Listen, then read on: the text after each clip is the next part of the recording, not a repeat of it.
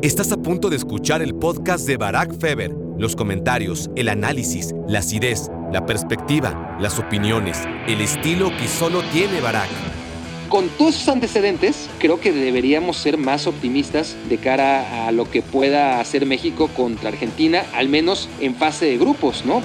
Todavía juega Otamendi en la selección argentina y yo sé que, bueno, tiene su lugar asegurado, pasan los mundiales y ahí sigue Otamendi. Para mí se necesita mucho más para ser un aspirante a ganar la Copa del Mundo. Cuando Benzema no fue a la Copa del Mundo, era debatible, se hizo bien, se hizo mal, cada quien tenía su opinión, pero dejaron claro por qué Karim Benzema no iba a la selección francesa, y a diferencia del daño que se ha hecho a la imagen de Chicharito.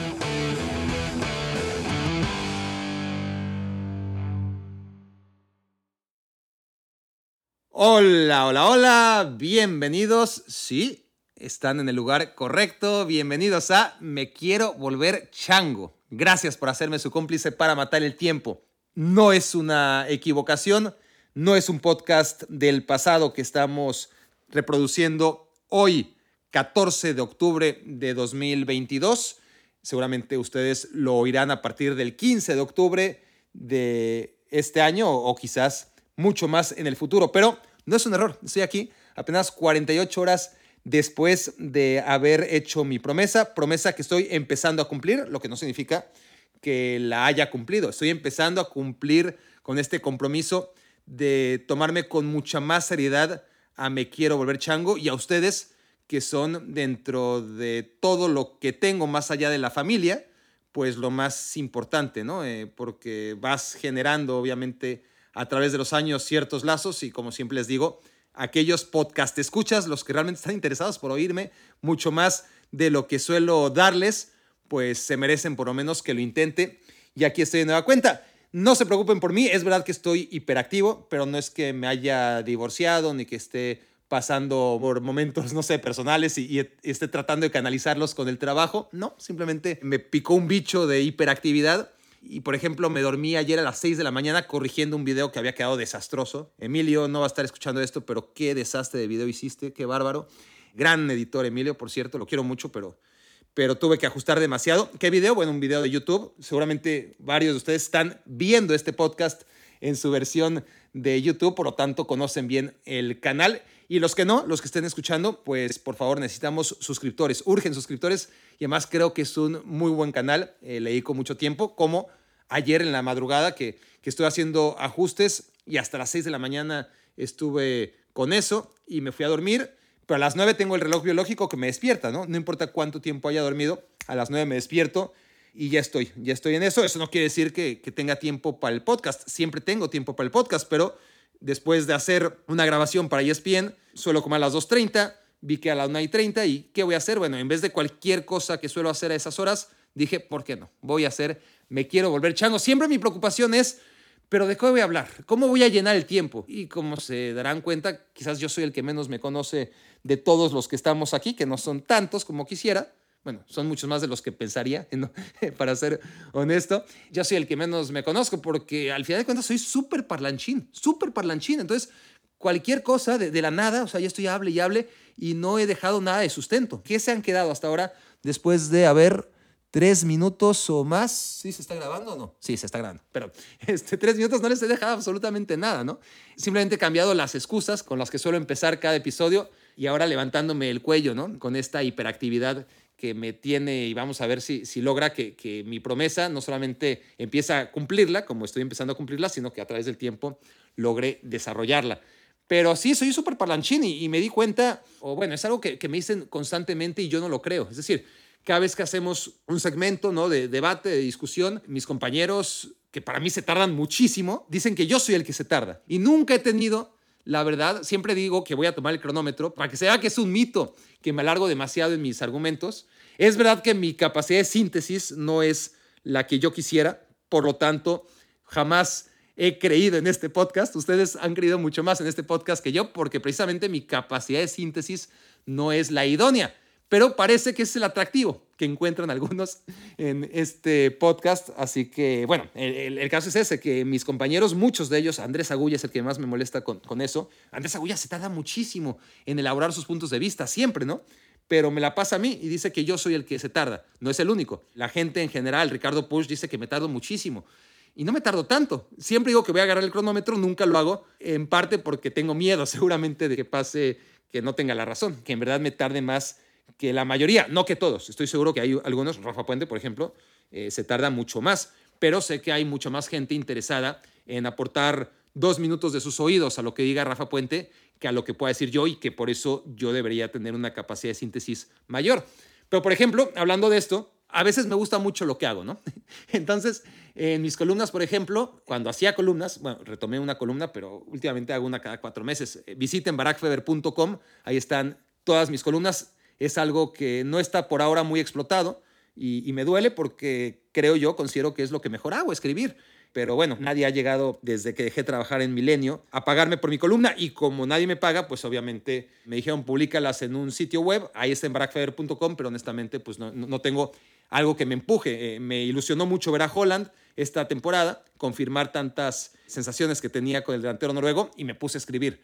Pero fue la primera vez en muchos meses, ¿no? Entonces, a propósito de, de eso, de que suelo fusilarme, muchas veces una columna que escribo me gusta tanto, tanto, que voy al pasado, voy al archivo, pongo palabras clave y prácticamente me fusilo un párrafo o lo reescribo, pero me encanta fusilarme muchas veces.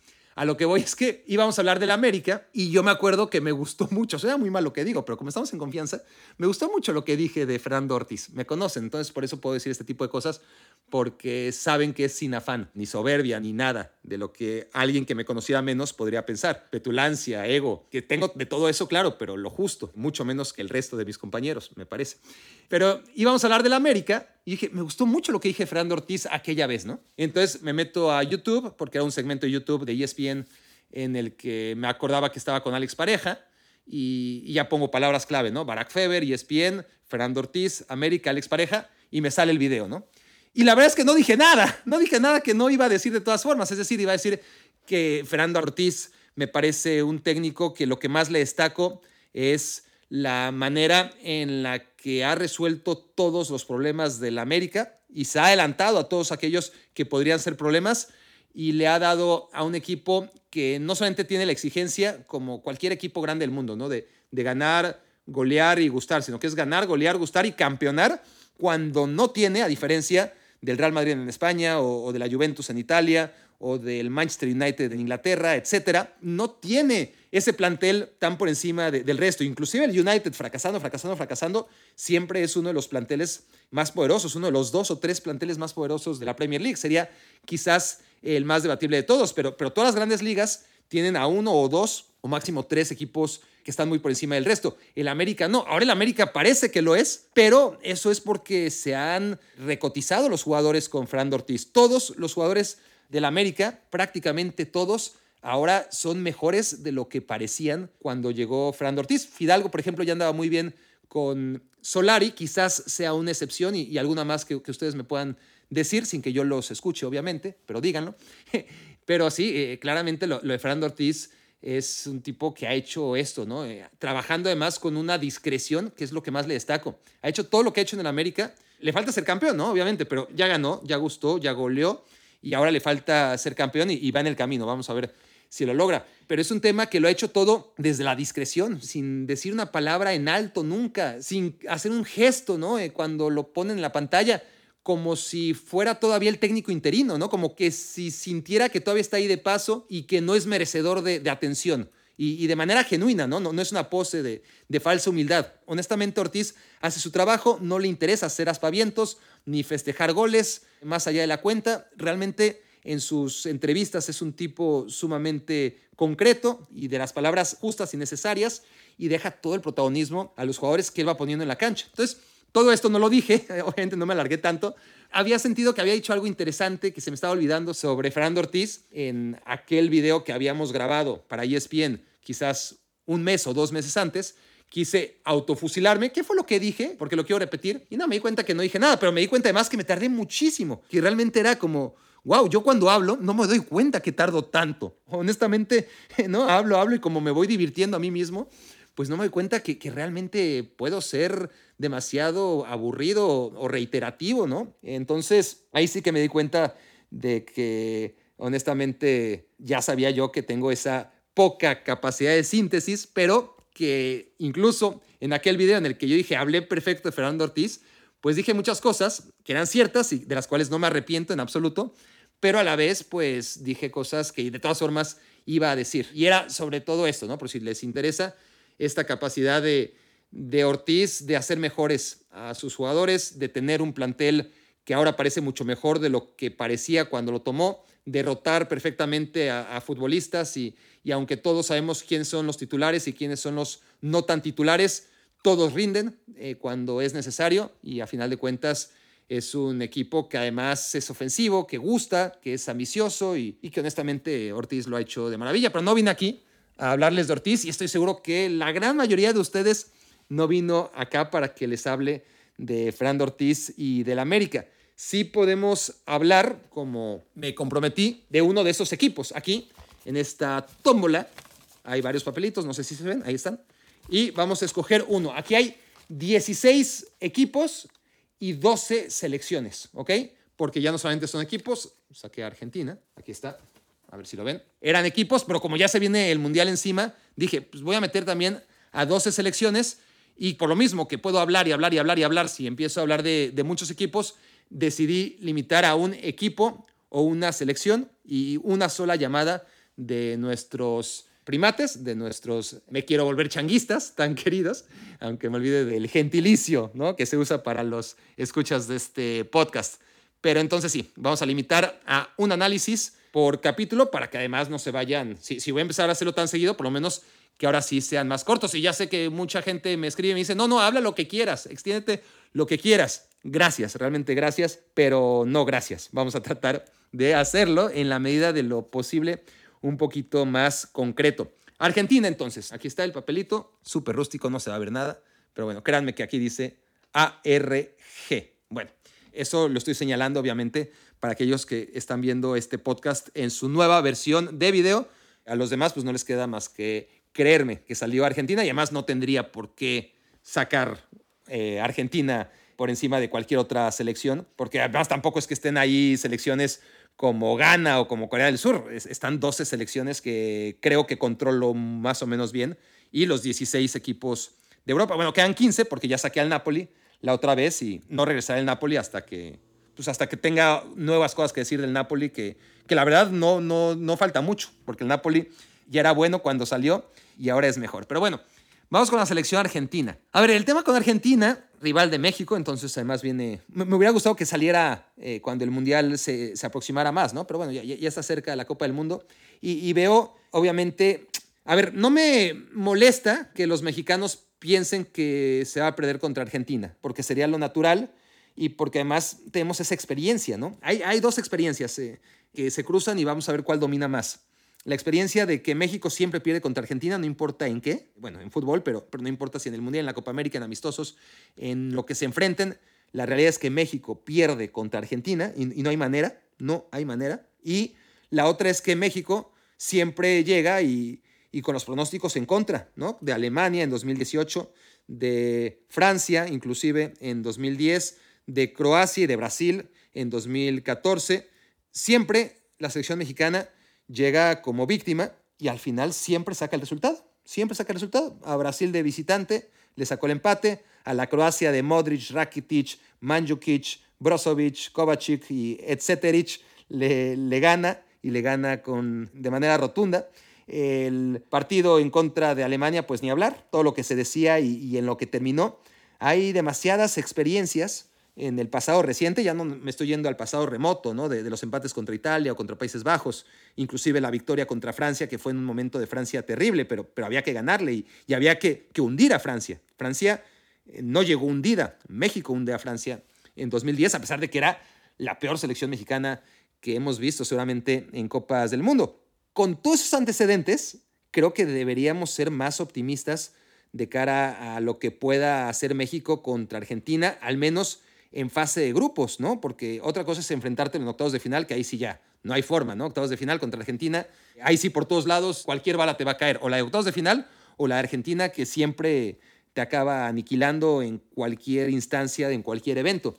Pero si es en fase de grupos, yo creo que México, aunque sea solamente por esa tendencia de jugar muy bien los segundos partidos, y esta cantaleta la he repetido mucho, pero no deja de ser cierta y, y quiero que se les quede en la cabeza. México en las inauguraciones, o sea, en sus primeros partidos de la Copa del Mundo, no siempre está brillante, generalmente le cuesta, le costó contra Sudáfrica en 2010, por ejemplo, le costó en 2014 contra Camerún, no fue un partido brillante por parte de la selección mexicana, aunque lo gana, le cuesta, por supuesto, en 2010, decía en, contra de Sudáfrica, pero me refiero en 2006 también su, arranque contra Irán y luego contra Angola, pero, pero contra Irán, que fue el primero, pues fue victoria, pero tampoco demasiado buena. Y si nos vamos más atrás en el tiempo, eh, nos encontramos con arranques malos en el 94 y en el 98, ¿no?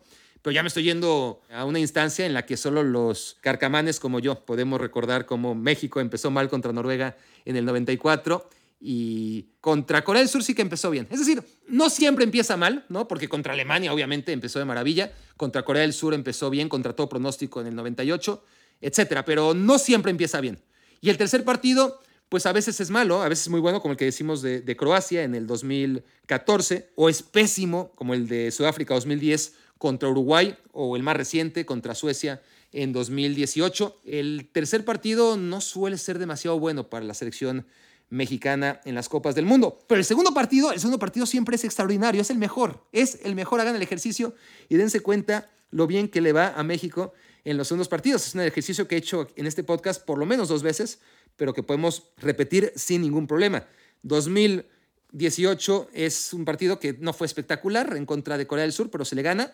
2014 fue una gran exhibición e inesperada en contra de Brasil, sobre todo el portero, pero México compitió mucho más de lo que cualquiera habría pensado en el Mundial de Brasil 2014. En 2010 el segundo partido es aquel encuentro mítico contra Francia. En 2006 en el Mundial de Alemania el segundo partido, no, ese no fue bueno, fue contra Angola, pero es una excepción. Hagan como que no dije nada, porque en 2002 el segundo partido fue buenísimo. México llega a seis puntos tras ganarle a Ecuador. Antes le había ganado a, Croacia, creo que ese fue el orden y en 1994 y en 1998 fueron sus mejores partidos. ¿no? El, el Barak Niño recuerda aquel partido contra Irlanda, que fue el segundo de, de, la Copa del Mundo tras perder contra Noruega, y el de Bélgica, que tenía todo en contra México, jugando con un hombre menos y perdiendo 2 a 0, y cómo logra remontar. Se han contado grandes historias en los segundos partidos de los mundiales. Y todo esto, pues es nada más encender velas, obviamente, porque no tiene ningún sustento futbolístico. Lo que está jugando la selección mexicana es indigno ¿no? de, llegar a una Copa del Mundo con una mínima esperanza, pero no es la primera vez que llega a México con tan pocas señales de vida y a la mera hora en el Mundial todo fluye. Pero el papelito hablaba de Argentina, no hablaba de México. Y Argentina, así como en México tendemos a desinflar a la selección siempre, de repente la inflamos, pero ese es el tema, ¿no? Eh, generalmente nos da motivo para pegarle, para matarla, para puncharla. Y hay pocos momentos en los que las cosas parecen que están bien y, ahí sí la, la, inflamos y vamos a ganar el mundial y luego tenemos que toparnos con la, realidad. Pero en el día a día, mientras en Argentina están acostumbrados, y eso es cultural, no solamente en el fútbol, ¿eh? pero en Argentina están acostumbrados a inflar y, y alabar y, y todo es bonito y, ¿no? y vamos a ser campeones del mundo. Así su selección son una mierda no estoy diciendo que lo sea, pero esa es la mentalidad argentina. En México somos totalmente lo opuesto y es un tema cultural. Ahora,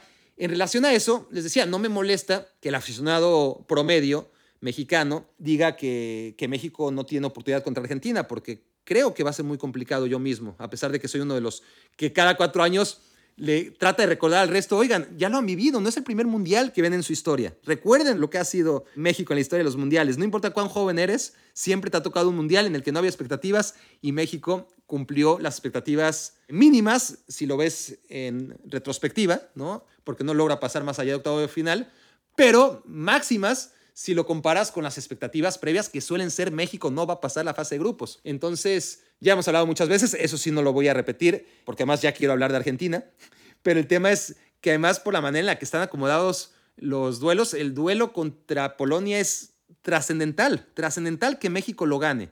Eh, el empate que podría parecer bueno puede ser terrible para los intereses de México por cómo vienen los partidos acomodados, ¿no? Implicaría que México no podría perder contra Argentina porque ya estoy obviamente hablando de lo que siempre hablo, pero los que no lo tengan claro, ese es el tema, que si México empatase contra Polonia, lo cual sería un buen resultado para muchos, pues estaría prácticamente condicionando a ganarle o empatarle a Argentina, porque si pierdes contra Argentina y Polonia le gana a Arabia Saudita, que sería lo normal, entonces Argentina y Polonia llegarían a ese partido sabiendo que un empate los pone en la siguiente ronda. Argentina en primer lugar, Polonia en segundo lugar, y México contra Arabia Saudita, llegando hipotéticamente con un solo punto tras empatar contra Polonia y perder en contra de Argentina, pues así le metiese, que no le va a meter, no le mete 10 goles ni a Arabia Saudita ni a nadie, pero si así lo hiciera, pues ya no le alcanzaría porque quedaría con cuatro puntos. Hipotéticamente Polonia, y estoy hablando de muchas hipótesis, le habría ganado Arabia Saudita, habría empatado contra México y después le bastaría con ese empate ante una Argentina que ya con suplentes y sabiendo que el empate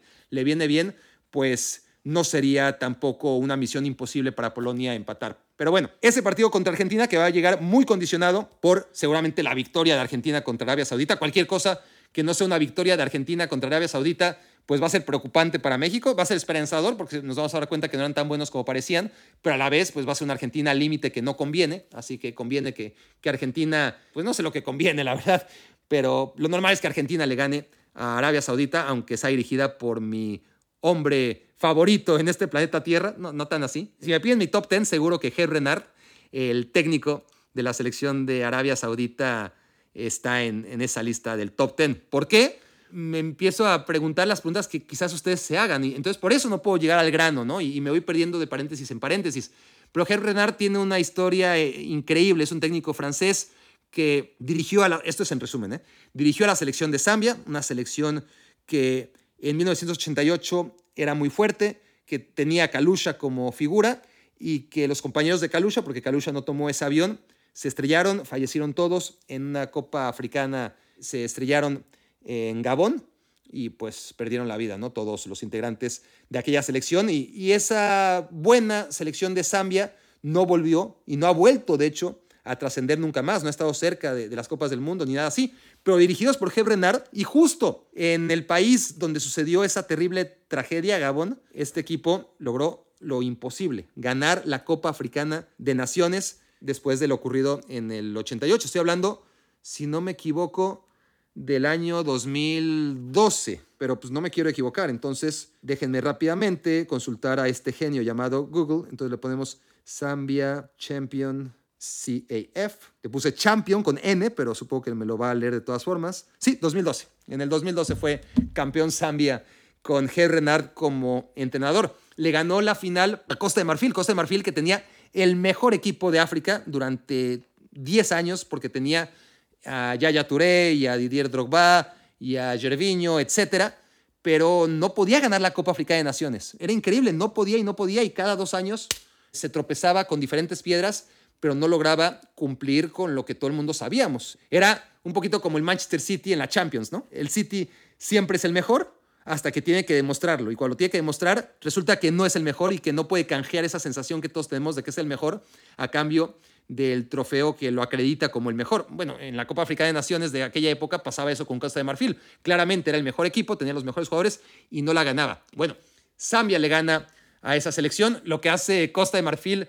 es contratar a Ger Renard, al técnico francés de la selección de Zambia, y Ger Renard hace campeón de la Copa Africana de Naciones a Costa de Marfil. Para entonces yo ya estaba enamorado de él porque además, obviamente en esta época uno ya se libera mucho más. Es muy difícil que me sienta yo atraído por un hombre, honestamente, pero si en algún momento lo hago, es inevitable sentir cierta atracción por Ger Renard. Es demasiado guapo, ¿no? Es demasiado guapo. Y a pesar de que va creciendo y se va haciendo más viejo, es increíblemente guapo ese señor, ¿no? Y tiene una personalidad y, viste con camisa blanca siempre inmaculada, sin una arruga, es tremendo, ¿no? Entonces, más allá de lo que logra, su percha y, y la manera en la que ha entendido al futbolista africano, ¿no? Porque de ahí se fue a otra cultura totalmente diferente, no tiene nada que ver lo que es Zambia con Costa de Marfil, pero mucho menos con Marruecos, aunque todos estén en el continente africano y a Marruecos lo hace jugar muy bien. Si alguien vio la Copa del Mundo de 2018 entera, tiene que recordar lo bien que juega Marruecos contra España y contra Portugal. Hace una Copa del Mundo que no le alcanza, o sea, le tocó un grupo horrible, horrible como el que le va a tocar a Japón, por ejemplo. Es decir, Japón está con Alemania y con España en esta Copa del Mundo. Así juega muy bien Japón, pues va a ser muy difícil que consiga más de un punto, ¿no? O contra Costa Rica, por ejemplo, ¿no? Lo mismo decíamos de Costa Rica en el grupo que le tocó en 2014 con Inglaterra, con Uruguay y con Italia, pero no era como ese grupo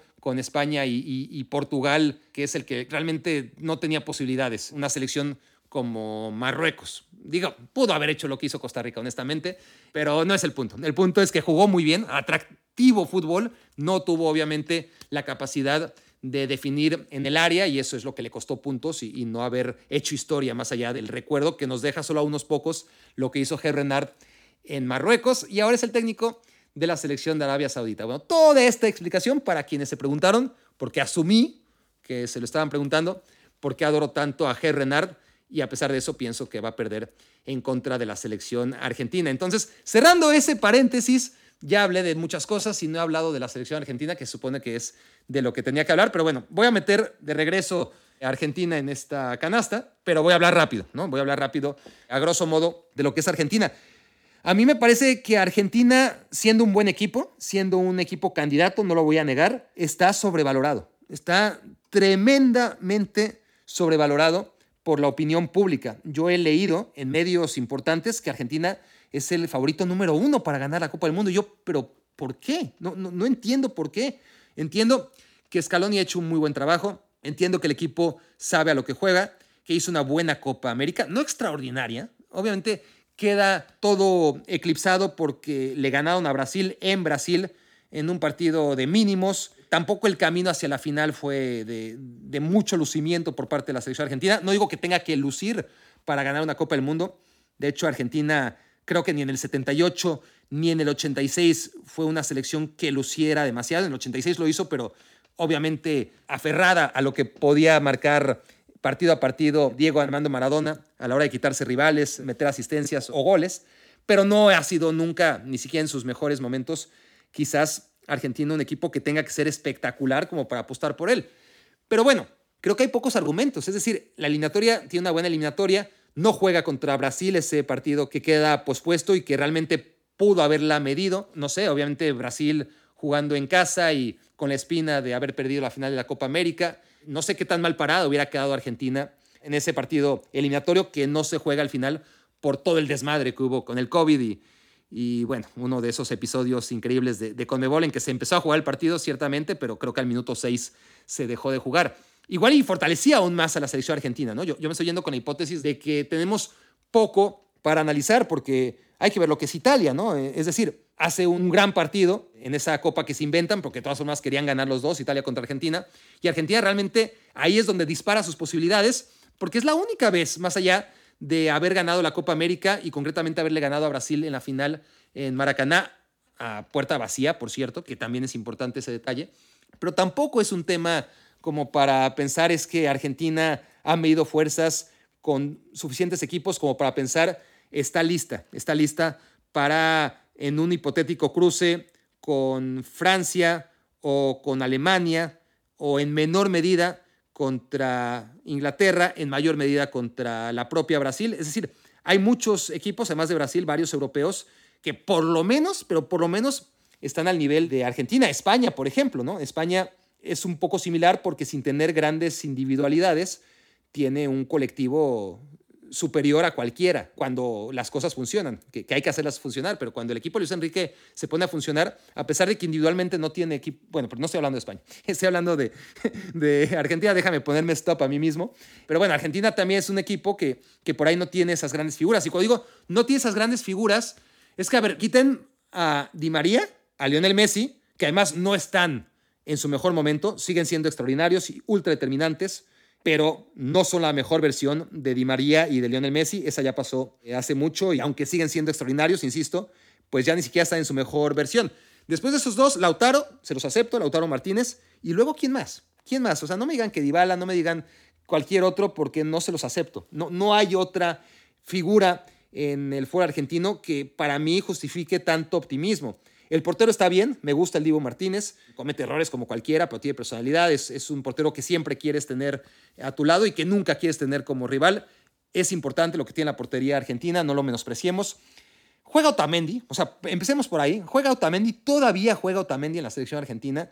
Y, yo sé que, que, una cosa es lo que ha hecho a nivel de clubes y otra cosa que, que en Argentina es sólido y que en Argentina, bueno, tiene su lugar asegurado, pasan los mundiales y ahí sigue Otamendi.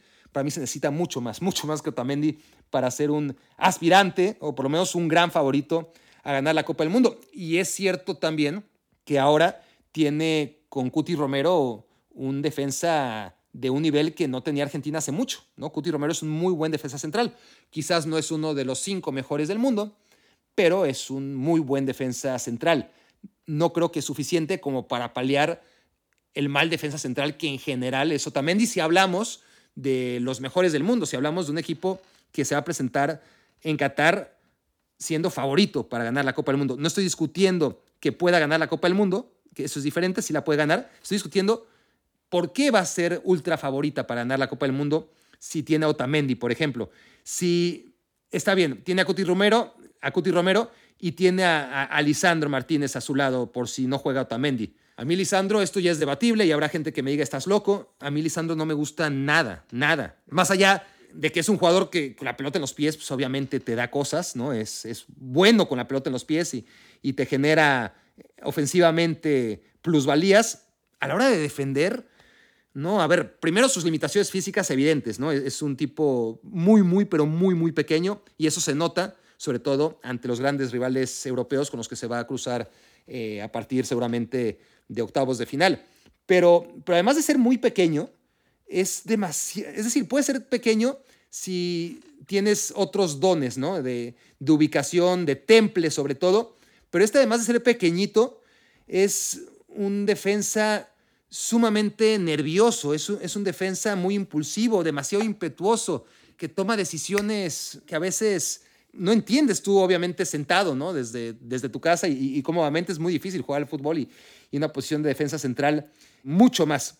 Pero aunque no estoy encontrando justo la palabra que estoy buscando y que es la que define a Lisandro Martínez, ya, ya la recordaré seguramente cuando esté hablando de otra cosa totalmente diferente, pero es eso, ¿no? Es alebrestado, no es la palabra que busco, pero más o menos es eso, ¿no? Eh, Lisandro y, y no me gusta, no me gusta la manera en la que cede, cede demasiado y comete muchos errores por este exceso de ímpetu en la manera que tiene a veces de adelantarse o de, jugar la defensa en general. Bueno, ya me alargué demasiado ahora sí en el tema de, Lisandro, solamente no quiero hablar uno por uno de, los jugadores, solamente que estaba tratando de acordarme la palabra, la maldita palabra con la que quería definir a Lisandro, que además no es una palabra dominguera ni extraordinaria, es algo que, que lo define como futbolista y que tiene que ver con lo impulsivo que es, ¿no? Eh, pero bueno, es una palabra que ya me acordaré y seguramente en tres podcasts les diré, ¿se acuerdan de cómo quería def definir a Lisandro Martínez? Es esta la palabra. Así que estén atentos. Uh, me quiero volver chango, quizás no a la próxima edición, pero en un par y me acordaré de esa palabra que define a Lisandro Martínez como defensor. Por lo demás, laterales, pues te das cuenta que, que Argentina no tiene a laterales en buen momento. Nunca fueron una maravilla, pero bueno, en su momento Montiel, Acuña, estaba bien, pero Montiel en el Sevilla no da una. Acuña también del Sevilla, lesionado. Tagliafico tuvo un bajón de juego considerable, perdió la titularidad en el Ajax, no jugó prácticamente nada la temporada pasada, ahora sí está jugando en el Lyon. Honestamente, el Lyon no es uno de los equipos que sigo habitualmente, sobre todo porque en Francia está hundido en la media tabla hace rato. Entonces intuyo que lo está haciendo más o menos bien, pero dentro de ese microcosmos que no es de alta competencia, como es ahora mismo el Olympique Lyonnais. Entonces tienes la otra opción como lateral izquierdo a, a Nahuel Molina. Y Nahuel Molina, ah, no, o sea, tienes por izquierda los casos de Tagliafico, ya decíamos, y de Acuña. Y por derecha, perdón, tienes a Montiel y a Nahuel Molina, que está decepcionando también en el Atlético de Madrid, que, que apuntaba buenas cosas en el Udinese, pero que no es lo mismo, ¿no? Llegar a, a un equipo con el radar que tiene el Atlético de Madrid y claramente está quedando a deber. Entonces, por los laterales tampoco nos podemos ilusionar demasiado. Y si te vas al medio campo, no digo que esté mal con Guido Rodríguez y con Leandro Paredes en la contención, el que quiera utilizar ahí. A mí no me gusta demasiado la inconsistencia de, Leandro Paredes. Ahora mismo en la Juventus anda muy mal. En el Paris Saint Germain nunca acabó de convencerme, honestamente. Guido Rodríguez está bien, juega en el Betis. No quiero hacerlo menos porque juega en el Betis. Está bien. Tampoco me parece un punto débil de la selección argentina, pero tampoco es, obviamente, eh, algo extraordinario, que lo haga candidato, vamos, ¿no? A, ganar el Mundial, que es de lo que estamos hablando. Y después el resto de mediocampistas, pues, ¿qué les cuento? Eh, lo Chelso, que es extraordinario, pues no acaba de dar el estirón. De Paul, pues en Argentina funciona muy bien, pero en el Atlético no da una. Pero uno piensa, bueno, en Argentina sí funciona y, y para este análisis es lo que importa, pero tampoco De Paul es un fuera de serie. Para efectos de este análisis que trata de entender por qué Argentina es tan favorita, pues tampoco De Paul me da demasiadas herramientas. Ezequiel Palacios está siempre lesionado. No sé si Ezequiel realmente es material de selección nacional favorita a ganar la Copa del Mundo. Si es que llega Ezequiel Palacios, tam también me deja muchas dudas. Y después, no sé, eh, tienes a, Nicolás que, que, no se asienta tampoco en la Fiorentina, que hizo una buena Copa América y que es un buen jugador, sin ninguna duda, pero volvemos a lo mismo. ¿Y qué? ¿Es suficiente? Yo creo que no.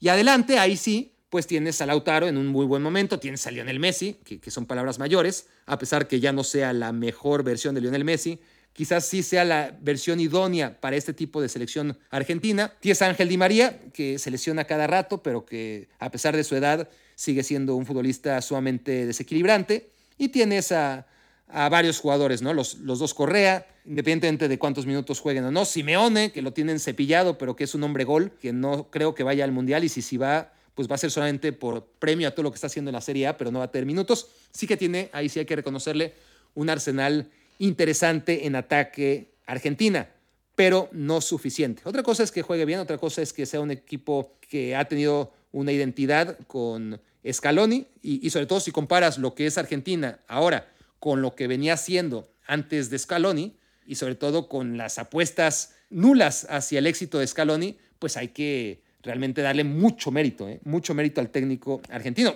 Tanto mérito que ha hecho ver a una selección que para mí no debería partir como súper favorita en súper favorita para muchos especialistas. Bueno, vamos ahora al audio del día. Vamos a contestar la pregunta del primate ganador de que su pregunta sea escuchada aquí en este podcast. Y vamos entonces a escuchar a Edgar Arce desde Ciudad Juárez. La pregunta que quisiera hacerte es, ¿cuál es tu opinión acerca de la lista de convocados del Tata? Yo sé que a lo mejor cuando escuches esto aún no la da, pero lo que parece un hecho es que el Chicharito no va y que Acevedo no va. Sobre todo acerca de esos dos jugadores te quería preguntar. Estamos viendo que Funes Mori está lesionado, Raúl Jiménez también. Entonces no sería adecuado hacer para un lado las cuestiones de disciplina o personales y llevar al Chicharito. Y por otro lado, Acevedo creo que se ha ganado la oportunidad, además que sería más enriquecedor para él que, por ejemplo, llevar a Cota. ¿O cuál es tu opinión?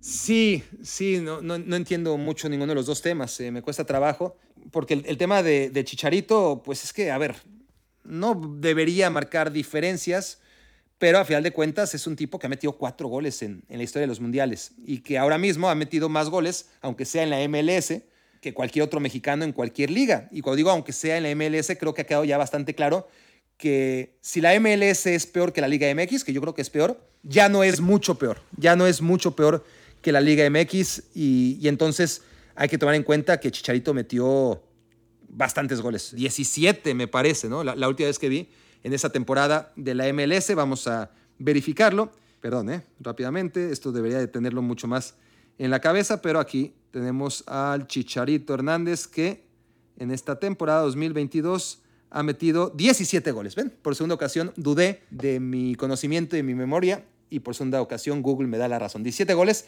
que algo deberían servir, más obviamente los cuatro goles en Copa del Mundo que ha metido Chicharito en tres Copas del Mundo distintas. No es su mejor versión. A veces hay que ponderar el daño que te puede hacer un futbolista en el vestidor contra lo que te puede aportar. Es decir, si Kylian Mbappé, estoy suponiendo, ¿eh? si Kylian Mbappé es tan conflictivo y, causa tanto ruido en el vestidor de la selección francesa como Chicharito, pues vale madres. Tienes, aunque tengas el talento que tiene Francia, ¿no? Eh, que incluso pudo prescindir de Karim Benzema para seguir campeón del mundo, pues tienes que ajustarte y no puedes prescindir de, de Kylian Mbappé. Si hay una situación que lo desconozco, similar con el Chicharito en la selección mexicana, pues hay que poner en contexto que para empezar, México para nada tiene ni algo parecido, ni remotamente parecido a la cantidad de opciones que tiene en ataque la selección francesa. No lo tiene. Entonces, aunque Chicharito no sea ni remotamente parecido a Kylian Mbappé, pues es lo que hay, es lo que tiene la selección mexicana, sobre todo en este contexto en el que yo no entiendo cómo se dice, como Tata Martino insiste, que no va a llevar a los cuatro delanteros. Solamente tienes cuatro y él dice, tengo abundancia. Ese es un problema eh, que todo el mundo quisiera tener. Abundancia. ¿Me estás hablando de abundancia cuando tienes a cuatro delanteros que entre todos no hacen ni 10 goles? Hace rato que sumándole a todos los delanteros de la selección mexicana, más allá de lo que está haciendo Henry Martín en la última temporada, que también no hay que olvidarlo, pues quizás un poquito más de 10 goles entre los cuatro, sí, pero no muchos más, ¿no? No muchos más. Entonces, el tema con la selección mexicana y los delanteros es ese, que, que van a llegar a la Copa del Mundo y si realmente llegan tres, yo me pregunto, ¿qué pasa si dejan fuera a Henry Martín o a Chaquito Jiménez, ¿no? Que es lo que se dice, que Jiménez y que Raúl Jiménez, quiero decir, y que Funes Mori son los delanteros uno y dos del Tata Martino, lo han sido durante todo el proceso y seguirán siéndolo. Bueno, si vas a cortar a uno entre Jiménez y Henry Martín, te quedas ante la posibilidad de que tus dos delanteros, tanto Raúl Jiménez como Funes Mori, se lesionen. No sería nada que nos causara shock, se le han pasado lesionados mucha parte de los últimos dos años, un, buen tramo de los últimos dos años no han estado a disposición. Ya no hablemos de no estar al 100%. Y entonces te quedas con un delantero, un delantero al que si expulsan o, se lesiona o le pasa cualquier cosa o le da un resfriado, te quedas, o le da COVID, que sería algo mucho más acorde a, nuestros tiempos, entonces te quedas sin opciones en el ataque. ¿Qué necesidad? Cuando además tienes 26, cuando México siempre lleva a cuatro futbolistas de más a las Copas del Mundo y eso, tomando en cuenta que en otras Copas del Mundo eran 23, ahora hay 26, hay tres espacios más ¿Cuál es el problema de llevar a cuatro delanteros aunque juegues con uno solo? Sobre todo en estas circunstancias. Yo, la verdad, no lo entiendo. Y el tema con Chicharito es claramente que no ha habido claridad.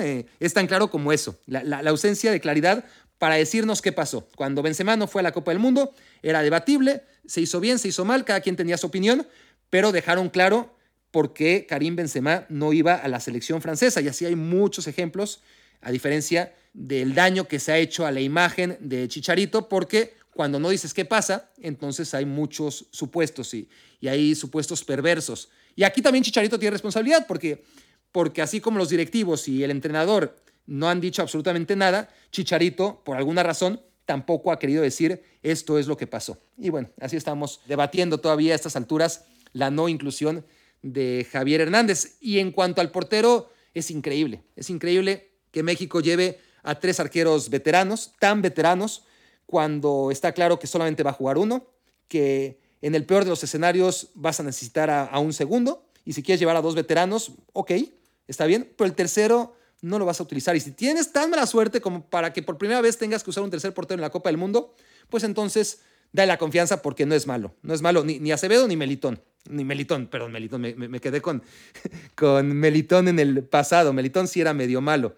Me refiero al portero del Necaxa, hombre, esto es lo que tiene el podcast en vivo, el portero del Necaxa, qué oso estoy haciendo, porque además me gusta mucho, pero ya mi cabeza no funciona. Luis Malagón, Luis Malagón, perdón, es el portero que también podría ser titular del Mundial, aunque yo no me acuerdo ahora mismo de, su nombre, aunque lo haya tenido que, que googlear. Podría serlo, pero vamos, obviamente no sería lo ideal, pero llevar a Luis Malagón, o a Acevedo como tercer portero no te quita nada y sí les da experiencia a chicos que lo necesitan, porque además ya no son chicos, tienen 25, 26 años, ¿no? Van a llegar al Mundial de 2026 casi de 29 años, rozando los 30 y sin ninguna experiencia, porque ni siquiera cuando les tocaba, que era en los Juegos Olímpicos, les diste la oportunidad, ¿no? En un torneo de jóvenes en el que vas con límite de edad, mandas a unos Juegos Olímpicos a Corona, a otros Juegos Olímpicos mandas a Ochoa y al final te quedas con los de siempre. Y el tema es que cuando llegue la Copa del Mundo de 2026, entonces no vas a tener ningún futbolista en la portería con experiencia en un gran evento. Ya no hablemos de haberlo jugado, sino por lo menos haber estado en el Mundial, como estuvo Memo Ochoa en el muy remoto Mundial de 2006, seleccionado por la Volpe, y que seguro en algo le funcionó a Ochoa a tener esa experiencia, que después volvió al Mundial en 2010 como suplente y ya a partir de 2014 como titular. O a lo mejor Ochoa llega otra vez y juega su quinto Mundial a los cuarenta y tantos, ¿no? En 2026. No se puede descartar, honestamente, que, que ocurra eso, pero está claro que le ha hecho muy flaco favor Tata Martino a la selección mexicana, ya no de 2022, sino de 2026. Ha demostrado que le vale madres la selección 2026 al ni siquiera permitirse convocar a un portero ya ni siquiera joven, no veterano, un portero no veterano, un portero sub 30 en la que va a ser seguramente la convocatoria final del Mundial de Qatar 2022. Bueno, estoy planeando tener un invitado para, no sé si el próximo episodio, Es un invitado que, es un muerto, honestamente, y además se las da de, puta, le tengo que estar rogando, siempre está ocupado. Vamos a marcarle. Me gusta esta tradición instaurada en el capítulo pasado, en donde le hablé a Marc Rosas sin saber siquiera que estaba jugando el Cruz Azul a esa hora y que él estaba transmitiendo. Le quería pedir su opinión del Barcelona y, y obviamente no la tuve, pero por lo menos pudimos hablar y escuchar a, a Marc Rosas a la mitad de, de, su trabajo. Y vamos a hablarle ahora a este muerto, vamos a ver si contesta. Lo dudo, porque es mucho más agrandado que Crosas, pero vamos a ver si tenemos suerte. A ver, está sonando. Ya, a ver, yo, yo creo que no va a contestar. Yo creo que esto está fracasando. Vamos a darle tres tonadas más. Esto solo hace más que confirmar que Alejandro La Rosa es un agrandado. Pero quiero hablar con él de las chivas. Quiero hablar con las chivas. Si quiere hablar conmigo en Me Quiero Volver Chango, es increíble que, que esté recurriendo a gente de Televisa, que bajo hemos caído, y que no me conteste el teléfono. Pero bueno, tampoco es algo que, que esperaba que hiciera ahorita, que es viernes a la 1.50 de la tarde, tiempo de México. Pero bueno, quizás tengamos a Alex de la Rosa hablando de las chivas en un capítulo próximo de Me Quiero Volver Chango. Mientras eso ocurre o no ocurre, esto fue Me Quiero Volver Chango. Gracias por hacerme su cómplice para matar el tiempo. Escuchaste el podcast de Barack Feber. Toda la información de los deportes con un toque de Barack.